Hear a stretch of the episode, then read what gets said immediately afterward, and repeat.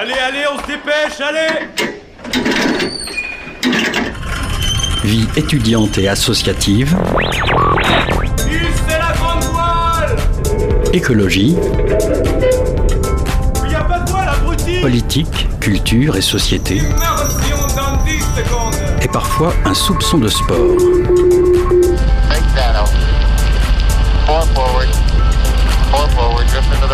Four Du lundi au jeudi, 18h-19h, le sous-marin, la quasi quotidienne d'infos de Radio Campus Angers. Bonsoir à toutes et à tous, il est 18h, vous êtes bien sur Radio Campus Angers, bienvenue à bord du sous-marin. If You Love Me, le premier album du groupe de rock angevin est sorti il y a maintenant un mois et en plus de leur interview, ils joueront ce soir sur le 103 FM une version live de deux de leurs titres. Une première expérience inédite, surprenante, mais aussi dérangeante. Alice a été percutée par la musique bruitiste au garage à Angers. On écoute son reportage en fin d'émission. Mais d'abord, un média polémique qui a des orientations politiques locales assez marquées. On reçoit ce soir dans le sous-marin Julien Collinet, journaliste de la Topette. Le trimestriel angevin vient de sortir son dernier numéro. Alors accrochez bien vos gilets de sauvetage. C'est parti, le sous-marin lève les voiles. 18h-19h, le sous-marin sur Radio Campus Angers. Le dernier numéro de la Topette vient de paraître. À Angers, on connaît forcément ce journal local, populaire, indiscipliné et peut-être dans le prochain volet polémique. On accueille ce soir dans le sous-marin Julien Collinet, co-créateur de la Topette avec Maria Mono. Bonsoir. Bonsoir.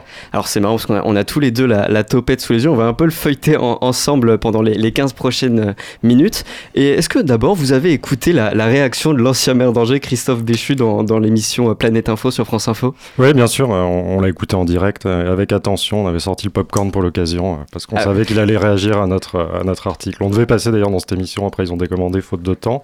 Mais, euh, mais oui, on, on avait hâte d'écouter bah, les réponses aux, aux questions qu'on posait, auxquelles il n'a jamais répondu, malgré le fait qu'on les sollicitait à de nombreuses reprises pour ça. Vous, vous l'attendiez ce direct? Vous étiez sur votre canapé euh, Euh, oui, oui, c'est ça. bah, comme on n'avait pas eu de réponse à notre article, euh, voilà, on était curieux effectivement ouais, d'avoir ces réponses-là. Et comment vous avez réagi L'un de ses premiers mots, notamment, c'est j'assume. Euh, oui, bah c'est un peu le j'assume, c'est euh, c'est quelque chose de nouveau, c'est un peu depuis, euh, depuis le premier quinquennat Macron où dès qu'il y a un ministre qui est mis en difficulté, on a l'impression qu'il suffit de dire j'assume pour balayer d'un revers de la main les questions qui sont nombreuses qui peuvent se poser sur, tel ou tel sujet, c'est un peu hein, une solution de facilité. Voilà, ça nous laisse circonspect, on n'a pas exactement euh, toute réponse à nos interrogations. Et il vous accuse de, de créer la polémique, mais je pense pas que ce soit si intéressant que ça de, revenir dessus, parce qu'il y a un autre mot qu'il a prononcé qui m'intéressait moi, le mot marronnier. Euh, pour Christophe Béchu, cet article est un marronnier. Alors un marronnier, pour, euh, pour les auditeurs qui ne connaissent pas, c'est un peu euh, le sujet typique. Le marronnier, en fait, c'est celui qui va revenir à tous les moments, à chaque période de l'année. Par exemple, euh, le poids des cartables. Voilà, la rentrée scolaire, vous avez tous les médias qui font un article sur le poids des cartables. Ça veut dire un sujet pas très intéressant et dont on parle toujours.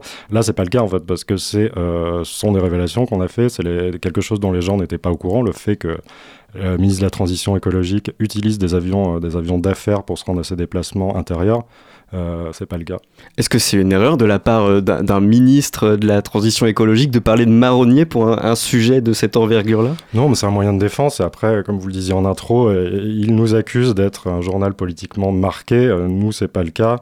Euh, nous, on fait notre travail du mieux qu'on peut. On traite les informations, qu'elles viennent de la droite, de la gauche, de la même façon. Et sur le même moyen de défense, moi, quand j'étais jeune journaliste, je travaillais à la télé. Et euh, c'était un peu les débuts de Mediapart. Et euh, je suis allé voir plusieurs fois des ministres euh, pour les interroger par rapport à des polémiques qui, qui touchaient Nicolas Sarkozy. Et voilà, ces ministres en question me disaient, mais ce blog, ce webzine, histoire d'un peu décrédibiliser, décrédibiliser Mediapart. Alors on, on voit aujourd'hui ce qu'est Mediapart, qui est sûrement le média qui sort le, le plus de révélations en France sur les questions politiques. La topette vise que Mediapart vivait à ses débuts? Euh, ouais, peut-être pas à ce point-là, mais c'est un peu le moyen de défense des, euh, des gens qui peuvent être euh, bah, touchés dans leur orgueil, euh, de, euh, d'un peu d'essayer de décrédibiliser le média.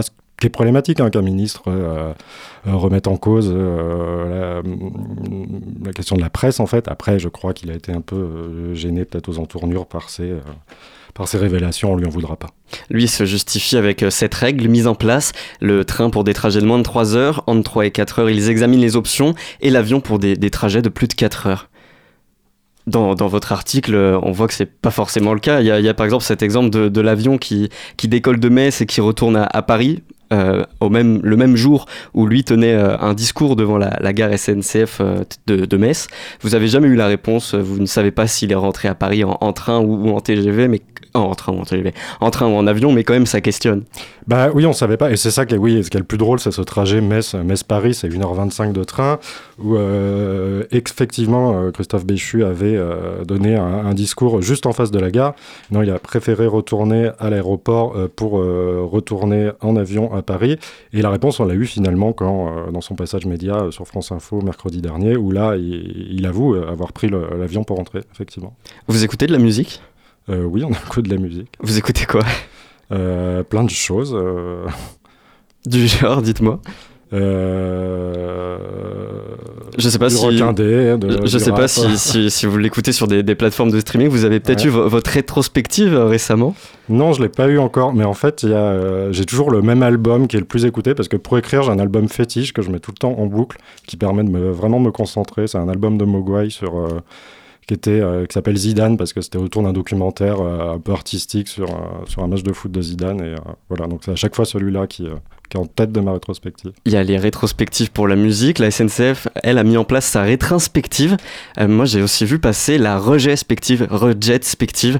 Euh, c'est mis en place par, euh, par Malheurs Actuels. J'ai le, le magazine euh, juste là. Je sais pas si ça vous parle, Malheurs Actuels. Je crois que j'ai vu des choses sur les réseaux sociaux. ouais, Bah, c'est- ça c'est un magazine un, un peu satirique. D'ailleurs, il y a, y a des dessins qui, qui ressemblent un peu à, à ce que vous pouvez faire dans, dans certains. Je pense par exemple à, à, ce, à celui-ci. T'inquiète, man, c'est du béton avec, euh, avec Béchu.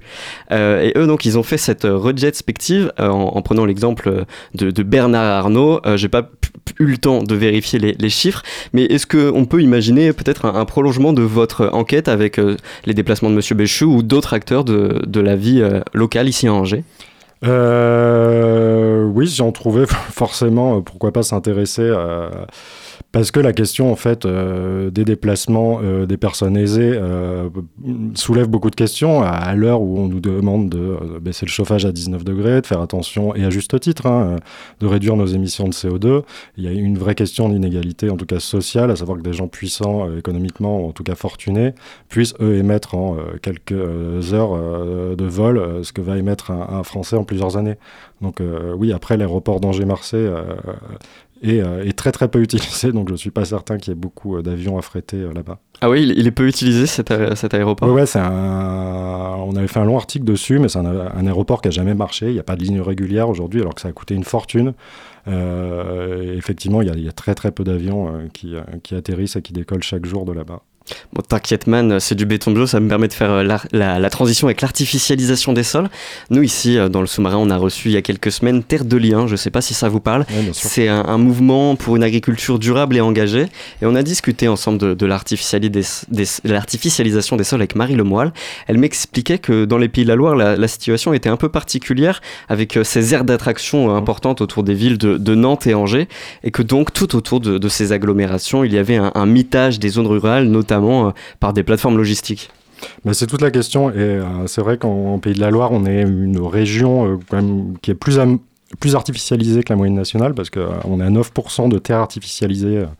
En France, on est à 11,2 en Pays de la Loire, et euh, ça risque de continuer euh, très fortement. Il faut quand même savoir que chaque heure, c'est 5 terrains de foot qui sont euh, bétonnés en France. Et, ça, oui, il y a une forte attractivité en Pays de la Loire, parce qu'il y a un taux de chômage qui est relativement faible par rapport au reste du pays, un cadre de vie qui, qui paraît agréable. Du coup, il y a de plus en plus de gens qui, qui viennent s'installer dans notre région. Mais aussi, l'autre question, c'est surtout, il y, a- il y a toutes des politiques d'attractivité des grandes métropoles qui font surtout que les gens vont se concentrer euh, autour des villes comme Nantes euh, et Angers, avant tout. Et, euh, et à l'inverse, des villages où il y a déjà des habitations sont de plus en plus désertés. Donc, on se retrouve avec des habitations vides parce qu'il n'y a pas d'emploi. Et c'est vraiment toute une réflexion autour de cette question de l'artificialisation des sols.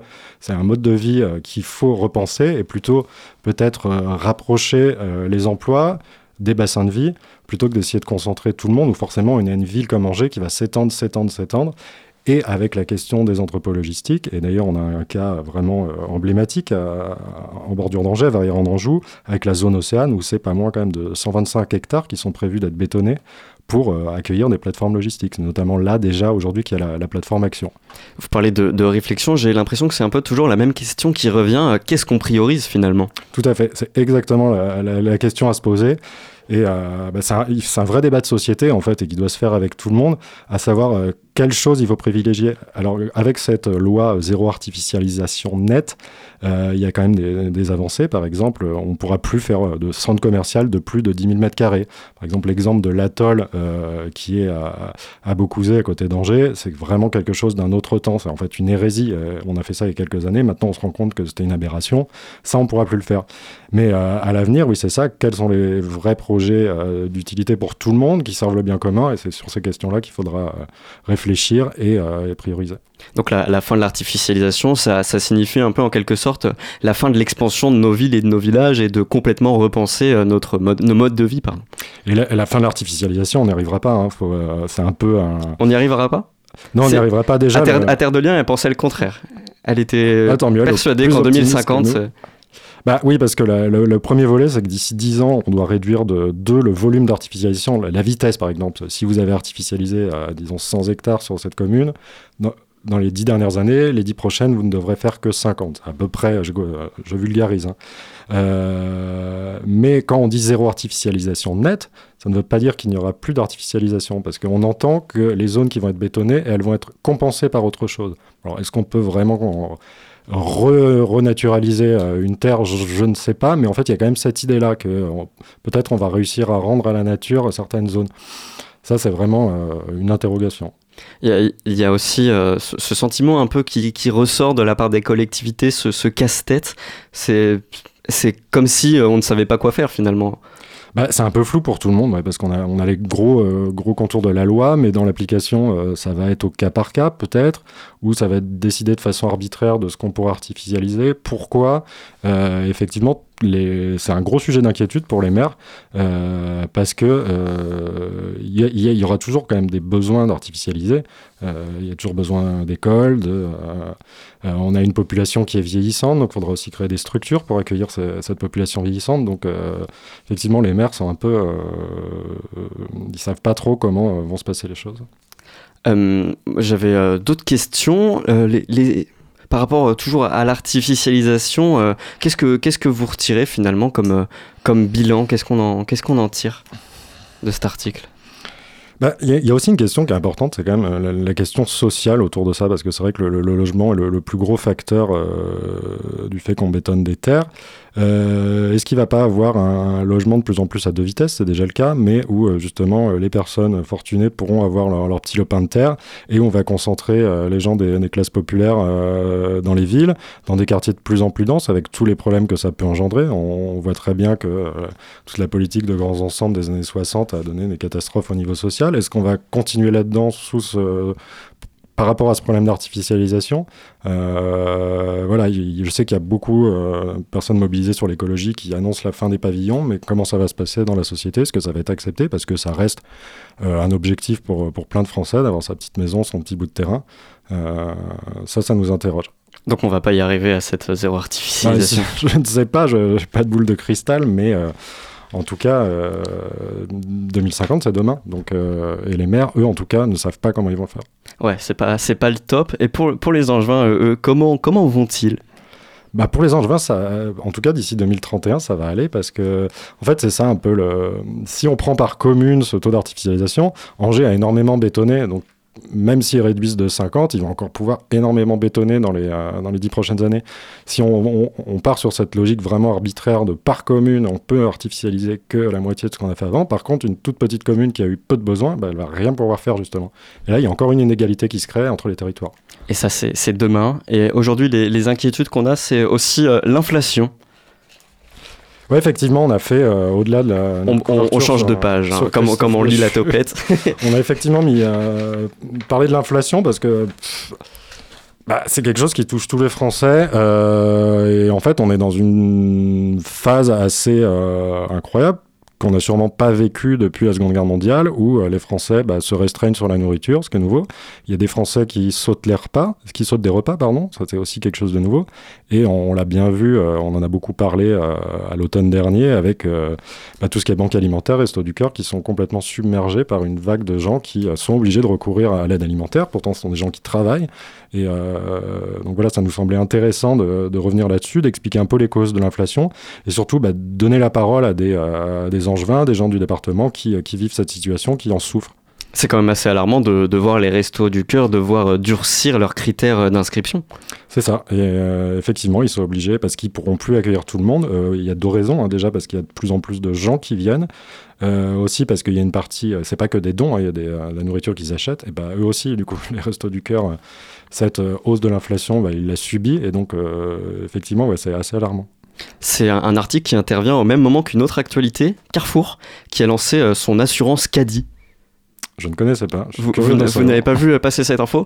Euh, J'ai pas fini de lire l'article en entier parce qu'on en a parlé un petit peu euh, avant de, commencer l'émission. Euh, mais c'est pour une assurance, comme on aurait une assurance vie ou une assurance habitation, pour toujours euh, être assuré de, manger. Est-ce que ça aussi, c'est pas quelque chose d'inquiétant? C'est assez incroyable. Hein. Nous, on a, on a un couple, notamment une famille, de, un couple avec des enfants de, de, Durtal, qui nous expliquait qu'il avait euh, choisi un supermarché parce que, euh, en fait, il encaissait les chèques que le mois suivant. Donc, il faisait ses courses à leurs courses à crédit. C'est quand même incroyable. Normalement, on fait un crédit justement pour acheter une baraque, pour acheter de la bouffe. C'est quand même assez flippant. C'est impensable en France aujourd'hui. et oui, ça ne m'étonne même pas en fait que les les, supermarchés euh, euh, proposent ça aujourd'hui. Mais oui, c'est inquiétant. Pendant qu'on a le nez plongé dans la topette, est-ce qu'il y, y, avait un autre article dont vous vouliez parler? Oui, il y a un article euh, que j'ai fait qui, qui m'a beaucoup surpris. Et d'ailleurs, j'ai eu des témoignages depuis de gens qui l'ont fait. En fait, c'est un, spectacle qui a été joué au château du Plessis-Bourré euh, pas loin d'Angers, hein, un spectacle La Belle et la Bête. Alors c'est euh, produit par une société de production parisienne, euh, en coproduction avec TF1 Spectacle, donc une filiale de la célèbre chaîne de télé. Et en fait, ils ont eu recours à quelques 500 bénévoles pour ce spectacle, sachant que normalement le bénévolat est réservé aux associations, c'est très très limité pour les, sociétés privées il y a une espèce de euh, sentiment, un gros soupçon de, travail dissimulé à grande échelle euh, autour de cette histoire. Surtout que les, bénévoles qui, euh, qui ont participé ont enchaîné. Hein, C'était ultra physique. Ils, jouaient leur scénette toute la journée. Il y a même des enfants qui travaillaient, ce qui est incroyable. On parle de travail d'enfants euh, pour servir des crêpes, pour vendre des billets. Euh, voilà. Et depuis, on a eu des, des témoignages euh, de personnes qui ont lu l'article de pluie, qui ont participé à cette aventure et, qui sont édifiants. Donc c'est vraiment un sujet. Depuis l'apparition de la topette? Depuis l'apparition du journal, ouais. Donc ça, c'est à retrouver dans, dans la topette. Qu'est-ce que vous allez manger à Noël? Est-ce qu'on va manger à Noël? Je ne sais pas encore. Pas, pas, de crise de foi en vue. Pas de crise de foi en vue. Bon, on n'a plus trop le temps d'aborder ce sujet parce qu'on arrive à la fin de l'interview, mais c'est pas grave car comme ça on ne vous spoil pas tout. Où est-ce qu'on le retrouve ce numéro? Eh ben, on est disponible à peu près dans 200 euh, points de vente du Maine-et-Loire, dans, tous les, euh, toutes les communes des alentours. Mais le plus simple, sinon, pour retrouver la carte et pour s'abonner, on peut même euh, offrir la topette à Noël à ses proches. C'est sur notre site internet qui est latopette.fr. Merci Julien Collinet d'être venu ce soir dans le sous-marin. Merci beaucoup. Et tout de suite, euh, on écoute sur Radio Campus Angers Caboché, une recommandation euh, d'Éléonore. Et euh, ce sont d'ailleurs les derniers jours pour participer à notre jeu concours. Alors pour ça, il faut suivre nos différents réseaux sociaux, Instagram ou, Facebook, et aller évidemment participer à, à ce jeu concours. Tout de suite, c'est Lift Your Spirit sur Radio Campus Angers.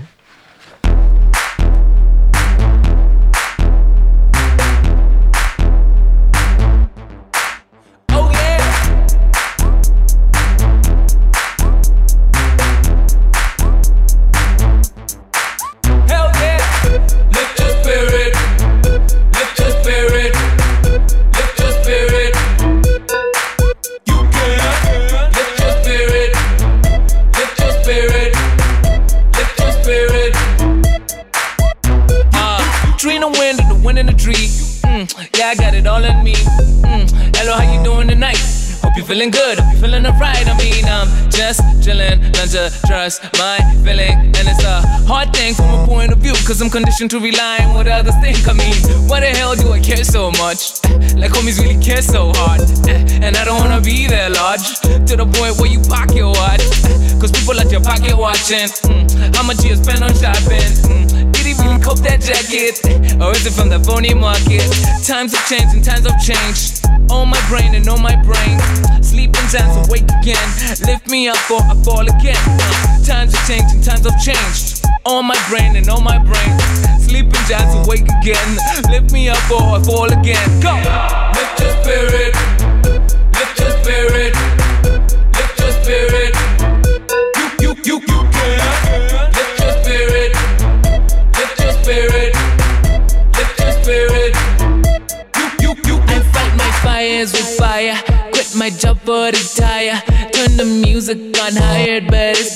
It's been tough, it's been tiring. Lost a couple of friends who weren't friends, but it's okay. So call my friends do not get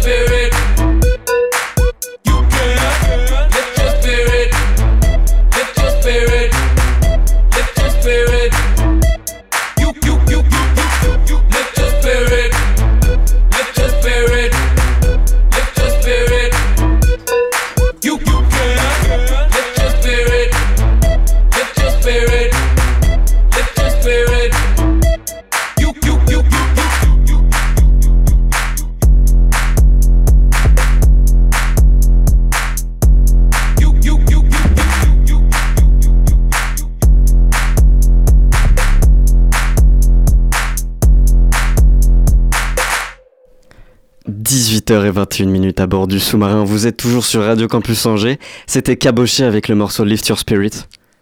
18h, 19h, le sous-marin sur Radio Campus Angers. Alors entre-temps, je me suis complètement fait bouger de ma place. Je me retrouve au, au bout de la table et tout le monde m'a rejoint là dans les studios. Il y a Alice et The Blears. Oui, c'est ça. Bah, bonsoir Martin, tu vas bien? Ça va et toi? Donc on reçoit les Blears ce soir. Euh, euh, exactement trois membres de ce groupe. Ivan, le chanteur, Jimmy, le guitariste et Flo, le, le batteur. Pardon, je, je m'emballe. Euh, vous avez sorti un album il y a un mois. euh, If You Love Me, Euh, je vais aller directement droit dans le sujet. Si vous aviez un mot pour définir votre, votre album, comment, lequel serait-il? Dynamique, je pense. Dynamique, dynamique, pourquoi je vais- Comme ça, Euh. ça vous laisse le temps un peu de. Euh, parce que ce qu'on voulait euh, représenter, ce qu'on voulait euh, partager le plus dans l'album, je trouve que c'est vraiment l'énergie que nous on transmet, euh, surtout sur scène. Et euh, on veut le transmettre par rapport à, enfin, via notre musique. Et donc moi, c'est un mot que je qualifierais euh, pour notre album. Ouais, vous, voulez euh, vous représenter, vous êtes des bêtes de scène. Oh. C'est un peu le but, ouais. Tout le monde acquiesce. hein. Et vous, vous avez, euh, vous avez un mot euh, pour dé- définir c'est, Est-ce que c'est euh, If You Love Me Est-ce que c'est vraiment euh, l'amour, euh, le, le fil conducteur de l'album quoi? C'est le thème principal, oui. C'est, euh, on va parler de plein de phases de l'amour, que ça soit euh, plus ou moins triste, plus ou moins euh, joyeux. Donc il y a beaucoup aussi de questionnements sur, sur l'amour. On essaie de, de voir différentes phases. Donc euh, oui, c'est le thème principal en tout cas de l'album.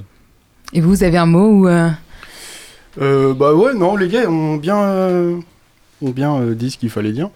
En vrai, énergique en plus de dynamique, parce que je trouve qu'on fait une musique qui est quand même assez dansante et assez. genre, on a envie de bouger la tête, quoi. Donc, donc voilà, énergique. Alors je vais rebondir, vous parlez euh, de l'amour, vous êtes cinq mecs.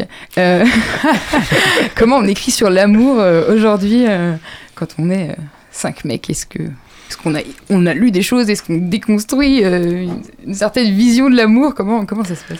C'est euh, majoritairement un passif, donc euh, plus une histoire qui, est déjà, qui a déjà été vécue, ou sinon une histoire qui est complètement créée. Mais c'était su- surtout un thème universel qu'on voulait aborder pour ce premier album. Donc, euh, Ah, ça, ça évite un peu la question. hein, c'est- On ne saura pas vraiment si, euh, si euh, vous avez lu Mona Chollet ou, euh, ou d'autres choses comme ça. Je... Donc, euh, et et, euh, donc vous êtes cinq, vous vous êtes tous, tous rencontrés à- à- en licence de musicologie c'est ça. C'est ça. ouais. à Luco, ici. Exactement. Euh, mais visiblement pas en licence d'anglais parce que The Blears, euh, bien que ça ait des sonorités ultra anglophones, euh, ça veut rien dire. Effectivement, ça veut rien dire. Mais comment vous avez choisi euh, ce- Euh, on a créé ce nom de groupe euh, un peu. euh, Enfin, c'est. euh, c'est venu de manière très hasardeuse et on a décidé de garder ce nom qui nous correspondait bien. Ça avait une sonorité angla- anglaise aussi, donc on a bien kiffé ça, on a bien aimé ça. Ouais, mais hasardeuse, comment ça? Est-ce que je, je sais pas moi, ça peut. est-ce que c'est, est-ce que c'est un son Est-ce que c'est, non, c'est est-ce que c'est c'est une histoire. ah ouais, La signification reste secrète. La ah signification ouais, reste secrète, on garde un un, peu. euh, un peu, un peu de mystère. un peu mystère, voilà. On le dira peut-être dans plusieurs années. pas- Vous avez pas encore le storytelling. Ouais, faut, euh, revenir- faut revenir dans 10 ans ici, c'est Ouais, ça. Exactement. euh, vous puisez vos inspirations dans euh, le, le pop rock des années 90-2000, The Offspring, Green Day. On retrouve clairement ces inspirations dans vos mélodies. Et d'ailleurs, vous chantez en anglais. Est-ce que c'était aussi un parti pris, euh, l'anglais ou euh, Ça fait partie de nos influences. Euh, pour ma part, j'ai toujours euh, chanté en anglais. Et euh, voilà, c'était nos, nos influences pop rock, que ce soit du Green Day, du Sum 41. Euh, moi, c'était plus pop anglaise. Donc, ça a été naturel de partir sur l'anglais et pas sur du français. Et d'ailleurs, sur, sur Insta, euh, j'ai regardé vos stories, c'est aussi euh, les One Direction. Ouais. Et vous êtes c'est- cinq comme les One Direction. Est-ce que vous êtes fiers de ça? Pure coïncidence. Pure coïncidence. C'est euh, comment comment ça s'est formé exactement? Est-ce qu'on peut euh, revenir un peu sur euh, cette origine du groupe euh, Pourquoi cinq Pourquoi Enfin, comment vous êtes rencontrés tous euh, exactement? Bon, vas-y. Hein. Vous êtes pas très bavard. hein? Ouais, non, mais je suis un peu stressé en vrai. Non, Est-ce que tu aurais peut-être voulu qu'on fasse l'interview dans la voiture comme vos FAQ euh, Eh, franchement, Ah, il y a du travail, et c'est beau, c'est bien, c'est bien. non, bah, euh, ouais, bah, nous, on s'est tous retrouvés euh, en musicaux, du coup. C'est bien ça la question, hein, je suis Mhm. pas à côté. Euh, on avait un, on est tous de, de la même euh, licence de musicaux, nous, toujours. Et euh, même promo, et on avait un cours, en fait, au, au Shabada. Et euh, c'est comme ça qu'on s'est tous regroupés, euh, tous, les, tous les cinq. Et euh, le but, c'était de composer et de faire de la musique en groupe. Et euh, du coup, c'est comme ça que le, le groupe est né, en fait. Alors un peu impro, je crois, là tout de suite, parce que vous avez l'air d'être pas très à l'aise. Est-ce que vous seriez plus à l'aise là avec un, donc un micro, une guitare? Est-ce que vous voulez jouer un, un- un titre maintenant? Bien sûr. C'est parti. Ah oui, je m'y attendais pas. Non, c'est euh, c'est complètement popé. Je me suis dit, allez, euh, on se lance. Vous savez Mais déjà ce que, ce que vous, guitare dans le ce que vous allez jouer Alors, on va vous interpréter euh, If You Love Me. Du coup, c'est le premier titre euh, de l'album. Euh, il se prépare euh, en- pour l'instant à la guitare. Est-ce que. Hop, quelques accords? C'est parti. Et ben c'est parti.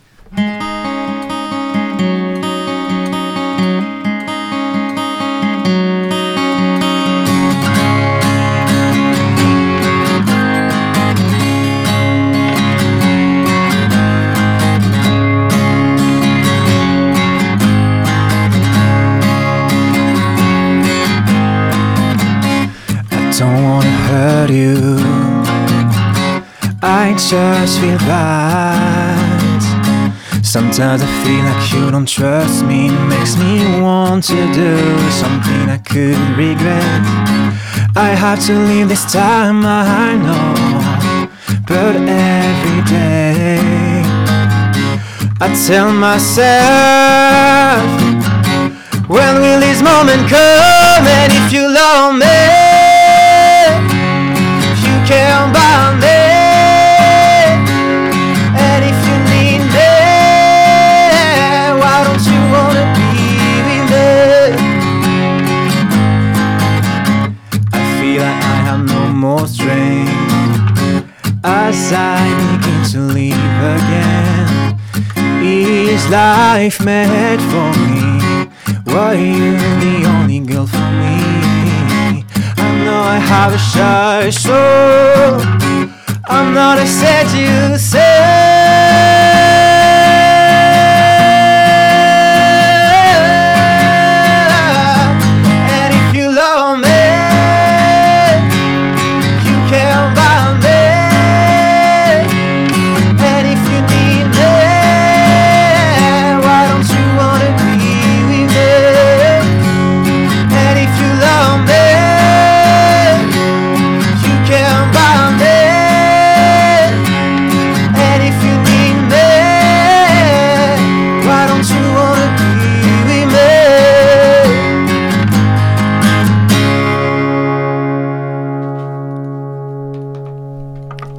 C'était The Blears dans les studios de Radio Campus Angers. Je, je m'entends pas très bien. Est-ce que c'est juste mon casque ou euh, c'est. euh, Je peux t'augmenter un peu, Ouais, mais pardon. j'imagine que ça y est, tout le monde est, est à l'aise maintenant Ouais. qu'on a- qu'on a joué un peu.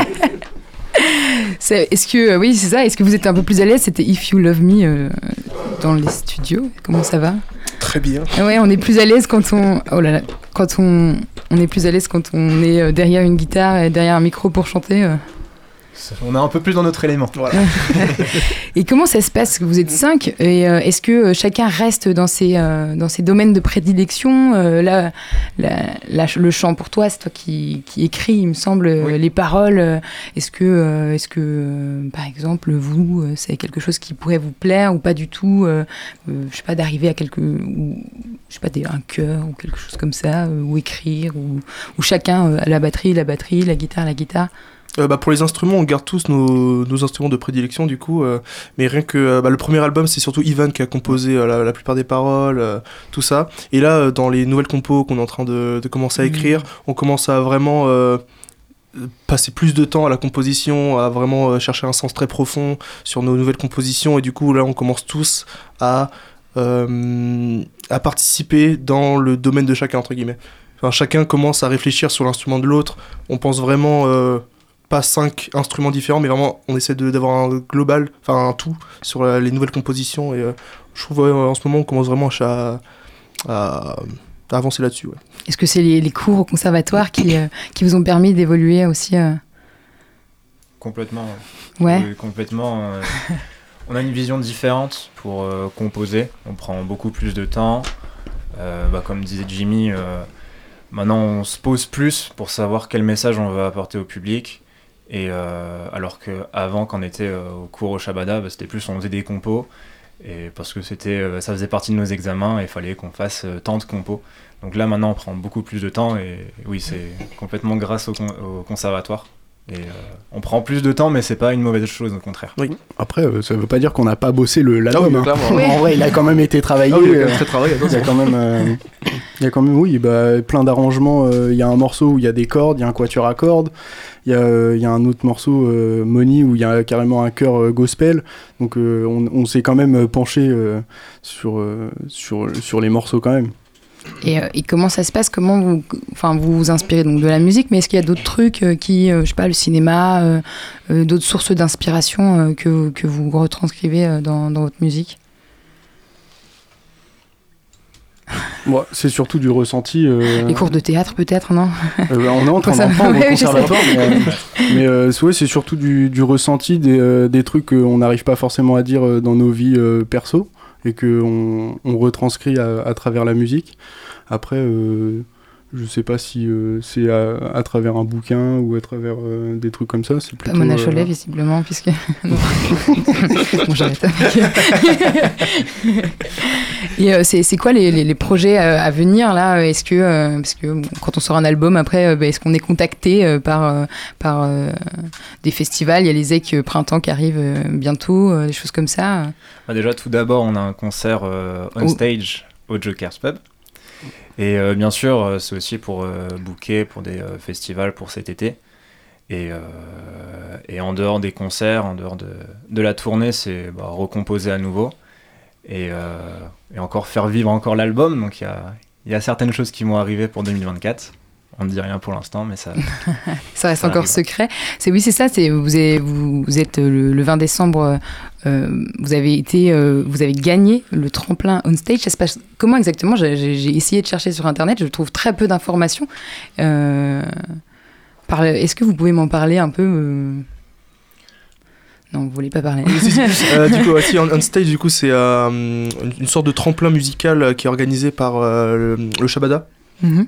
Et euh, du coup, ils organisent euh, tous les, euh, tous les trimestres, c'est ça, un concert au Joker's Pub où des groupes de musique, ça peut être du rock, du, rap, de tous les styles différents, performent. Et il y a des personnes qui travaillent au Shabada, donc notamment par exemple le programmateur, qui vient ce soir-là pour regarder les groupes qui passent. Et ces groupes-là peuvent se faire plus tard appeler si les personnes ont bien aimé bah, pour jouer des premières parties, peut-être des parties principales au Shabada. c'est surtout c'est vraiment en lien avec le Shabada. Et là, vous, étiez combien euh Euh, bah, pour, euh, faut s'inscrire au, au Mhm. tremplin. Euh, je sais pas du tout combien de personnes ont été inscrites, euh, enfin se sont inscrites, mais en tout cas, on a été sélectionné avec euh, le groupe InCoach. Donc, on sera deux groupes de rock, enfin de nous pop rock et eux un groupe de rock, et on sera deux, deux à, à jouer euh, ce soir-là. Comment vous l'avez appris la- le fait d'être euh, d'être pris pour on stage Par mail. ah oui, donc il n'y a pas eu une, une, une vraie surprise, une vraie joie. euh. Euh, bah si, quand même, on l'a reçu pas même, mais c'est, enfin, c- pour nous c'était, on a, on a vraiment été heureux quand on a appris qu'on avait été pris parce que bah, le Joker c'est quand même une salle euh, mythique euh, d'Angers. euh, on voulait, enfin ça fait très longtemps qu'on se dit on va absolument réussir à jouer euh, aux Jokers et là quand, bah, quand on a su qu'on allait euh, y jouer, on était très heureux. Vous allez y jouer, vous y allez souvent en tant que spectateur? Ah ouais, quelquefois, euh, ça fait, Ça arrive, oui. c'est bien. La, la salle est incroyable, le lieu magnifique. Vous êtes allé voir quoi? Euh, ouh, ça fait longtemps que j'y suis pas allé, mais euh, des groupes de... moi j'y vais surtout pour le rock. Donc des, plusieurs groupes de rock. euh, Alors, Rest Up était passé Oui. euh, au Joker. Et, euh, mais je crois qu'ils sont passés aussi euh, chez vous. J'ai- pas entendu. Re- de Rest Up. Qui sont aussi du conservatoire. C'est un groupe de, de, de punk euh, progressif qui est très très sympa. Et, euh, je vous invite d'ailleurs à écouter. Très très cool. Bah, merci beaucoup. Je- visiblement, euh, on va euh, s'arrêter là pour moi. Est-ce que euh, Moi j'avais une petite question Ouais. quand même qui me titille l'esprit un peu depuis tout à l'heure. J'ai l'impression que c'est un Mhm. peu une question bête, mais quand, quand on monte un groupe, est-ce que au, au départ euh, on se prend un peu la tête pour savoir qui va jouer de quoi ou, ou dès le début euh, chacun avait son rôle prédéterminé? J'entends par là, euh, s'il y en a deux qui font euh, du même instrument, euh, je, je sais pas si ça a été votre cas. En soi, il y a deux guitaristes dans le, dans le groupe, mais ça s'est fait très naturellement. Il n'y a pas eu de réflexion, euh, toi tu vas jouer tel instrument ou tel instrument. Ça s'est fait euh, par rapport à notre instrument de prédilection. Ok. Tout simplement, puis là, vous aviez un, un deuxième morceau à, à nous jouer, c'est ça? Oui, c'est ça, oui. Alors qu'est-ce qu'on va écouter? Alors, ça sera euh, Diamond. C'était euh, le deuxième single que nous avons sorti en mars, avant, euh, avant de sortir l'album. On l'écoute tout de suite sur Radio Campus Angers.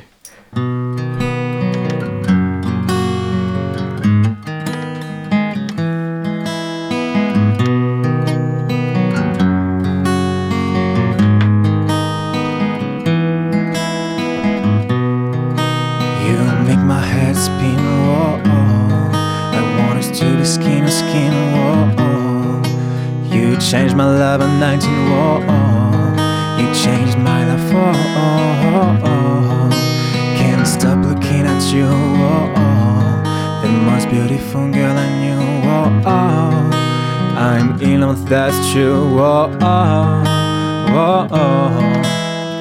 During my childhood, it was so hard for me. Then you arrived and you changed something in me on the timing of my life. So precious in my heart, with you I don't waste my time. You're just to walk off when I'm with you. I can breathe and I can live on time. Thanks to you, you're the diamond of my life. You're just to walk off Baby, what will I do without, without, without you? You're the funniest girl that I, that I knew. With you, I feel something, something new. I'll do everything for you. I hope to finish our lives together. Cause with you I will be better.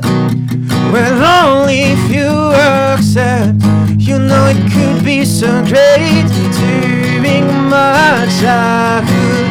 It was so hard for me you're out. You changed something in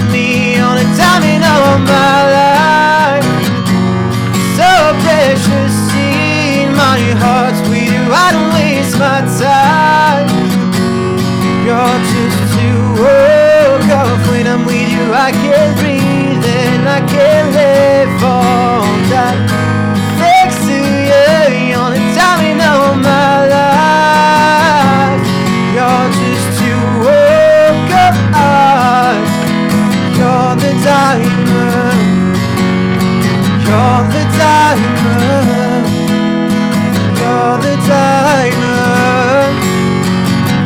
The diamond. You're the diamond.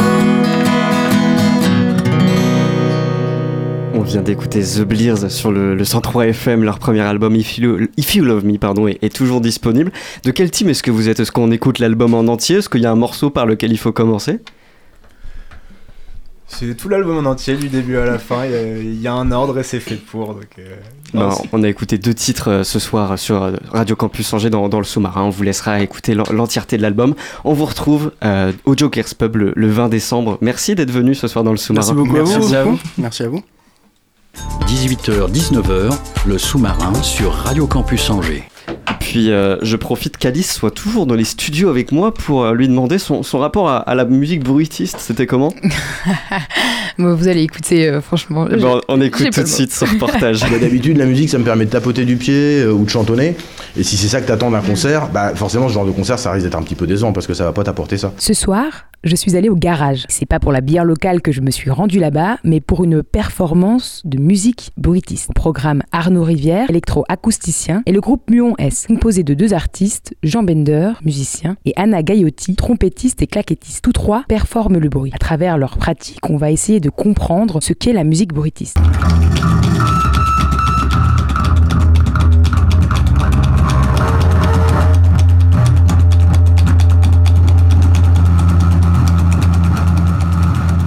Dans la salle de concert, une table de mixage.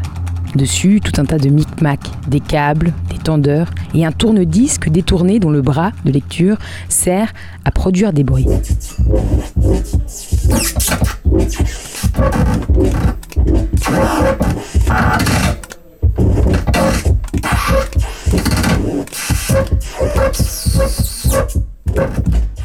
Les premières bases de la musique bruitiste ont été posées au début du XXe siècle par Luigi Russolo dans son essai L'art du bruit. Pour lui, la révolution industrielle a bousculé notre écoute. La nature était silencieuse et les machines ont fait naître le bruit. Depuis, nos oreilles sont habituées au bruit complexe, de la ville notamment. Mais alors, comment est-ce qu'on compose avec le bruit? Y a-t-il toujours des bases rythmiques? J'ai demandé à Arnaud Rivière. Le rythme est un paramètre qui m'intéresse peut-être plus que la mélodie. Ce que j'aime bien, c'est quand même que la musique puisse faire euh, abstraction de ces deux paramètres qui sont hyper centraux dans plein de façons de concevoir la musique. Un déroulement un peu linéaire d'une musique avec euh, des, des, rappels, tu vois, il y a un truc, il y a une partie A, une partie B, puis après la A et la B, elle revient, puis après il y a A' avant de passer à B'.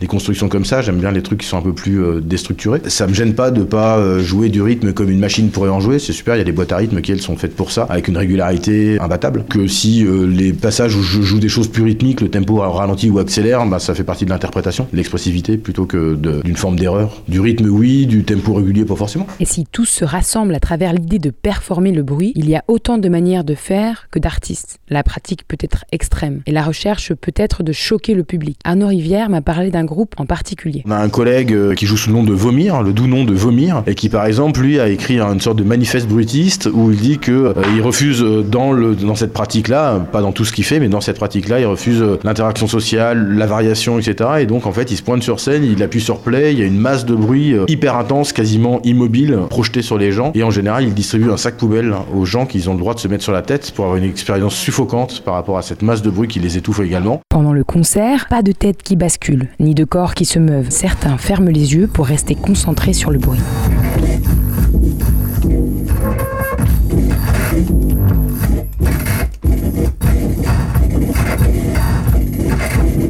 Mais après, c'est juste de la musique. Donc c'est une musique qui peut être surprenante si t'es prête à jouer le jeu, de te dire ah tiens ils utilisent des fréquences comme ça. Ah je suis pas habitué à ce genre de truc. Quand tu vas au restaurant, en général, t'essayes pas de remanger toujours la même chose. Tu te dis tiens euh, dans ce restaurant là, ils ont des spécialités, j'ai jamais goûté. J'ai peut-être envie plutôt de tester un nouveau truc. Ça va peut-être être pimenté, ça va peut-être piquer un peu, mais ça va être une expérience. Et c'est un peu ce goût de l'expérience ou pas quoi. Peut-être cette histoire d'expérimentation, elle est aussi bien valable pour les auditeurs que pour les, les faiseurs. Et de se dire euh, dans quelle position tu te mets quand tu vas voir un concert ou voir un spectacle. Est-ce que tu as envie d'être conforté dans ce que tu sais déjà? Ou est-ce que tu as envie d'être un petit peu genre bousculé